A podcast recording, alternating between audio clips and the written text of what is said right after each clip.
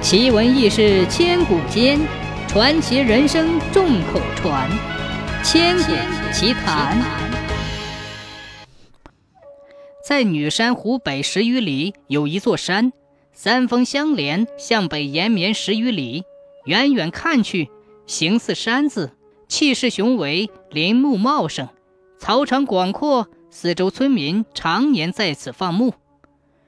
传说当年杨二郎单山撵太阳，最后一个瘸腿的太阳因为奔跑不动，躲在这山下，由此被称作碧阳山。山上盛产一种叫紫柴胡的中草药，每年夏秋之际，各地药农中有人叫它紫阳山，顺口又好记。久而久之，紫阳山就这么被叫开了。这紫阳山还有一个动人的故事相传。传说淮河两岸农家有大清早时分的习惯。这年初冬的一大清早，天刚蒙蒙亮，紫阳山下小朱庄的朱老汉背着粪篓，夹着粪铲，和往常一样在庄前庄后拾粪。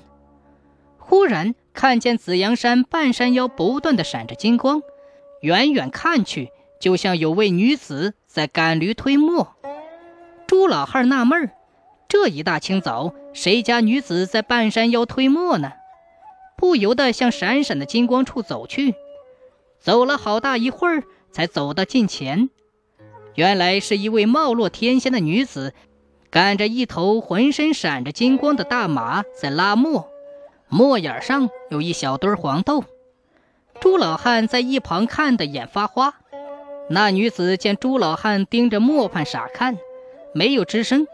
只是朝老汉笑了笑，算是打了声招呼，便顺手舀了一瓢黄豆给朱老汉。朱老汉便撩起长袍，接着顺手将长袍一角掖在腰带上。那女子继续埋头干活，再也不搭理朱老汉。朱老汉谢了一声，转身就回村去了。回到家，他把刚才见到的骑士和家人一说，谁也不相信。认为他是在编故事逗大家，朱老汉急了，生气地说：“哼，不信你们看看我兜里的黄豆。”朱老汉拿出腰带上的长袍一看，里面还有几颗。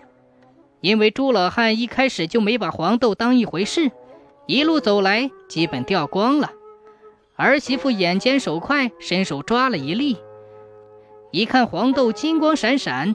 惊叫起来：“妈呀，是金豆子！”这一叫，全家都围了过来，齐声说：“哎，是金豆子！”于是都弯下身，在地上找金豆子。找了半天，一共只有八颗豆子。儿子问老汉：“那仙女给你多少豆子？”朱老汉说：“哎，给了我一瓢。”我的天哪，都掉了！老伴儿和儿媳妇儿同时叫了起来：“快回去找！”朱老汉全家一起出动，瞪大眼睛，弯着腰，顺着朱老汉回家的路找起金豆子。村里的人不知朱老汉一家发了什么神经病，一问才知道找金豆子，也都一同跟着找。可是这么多人从村口一直找到山上，也没找到一颗金豆子。也没看见仙女拉金马磨金豆子，大家都怀疑朱老汉讲的事是假的。可是朱老汉确实有八颗金豆子，以朱老汉的家底子，哪能有什么金豆子呢？朱老汉遇到仙女得到金豆子的故事不胫而走，传遍了十里八乡。从那时起，每天天不亮，就有很多人往紫阳山上跑。但谁也没有再遇上仙女拉金马、磨金豆子的美事儿。紫阳山下的紫阳镇有个姓范的老财主，贪得无厌，听到了金豆子的事，就一心想要得到金马、金磨、金豆子。他派人昼夜看守山间，不准任何人上山，连放牧的牧童也不准上山，还常常亲自在山上看守。有一天。正当这范老财亲自守山，半夜里忽然乌云翻滚，雷电交加，大雨滂沱。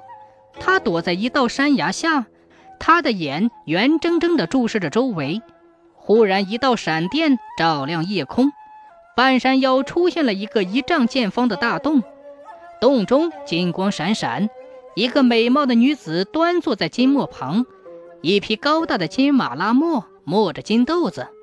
范老财顿时来了精神，不顾一切的拼命地向山洞奔去，冲进洞里，伸手去拉那金马。这时，一声巨响，山洞地摇。一块巨大的石头从天而降，堵住了洞口。从此，人们再也没有见到范老财。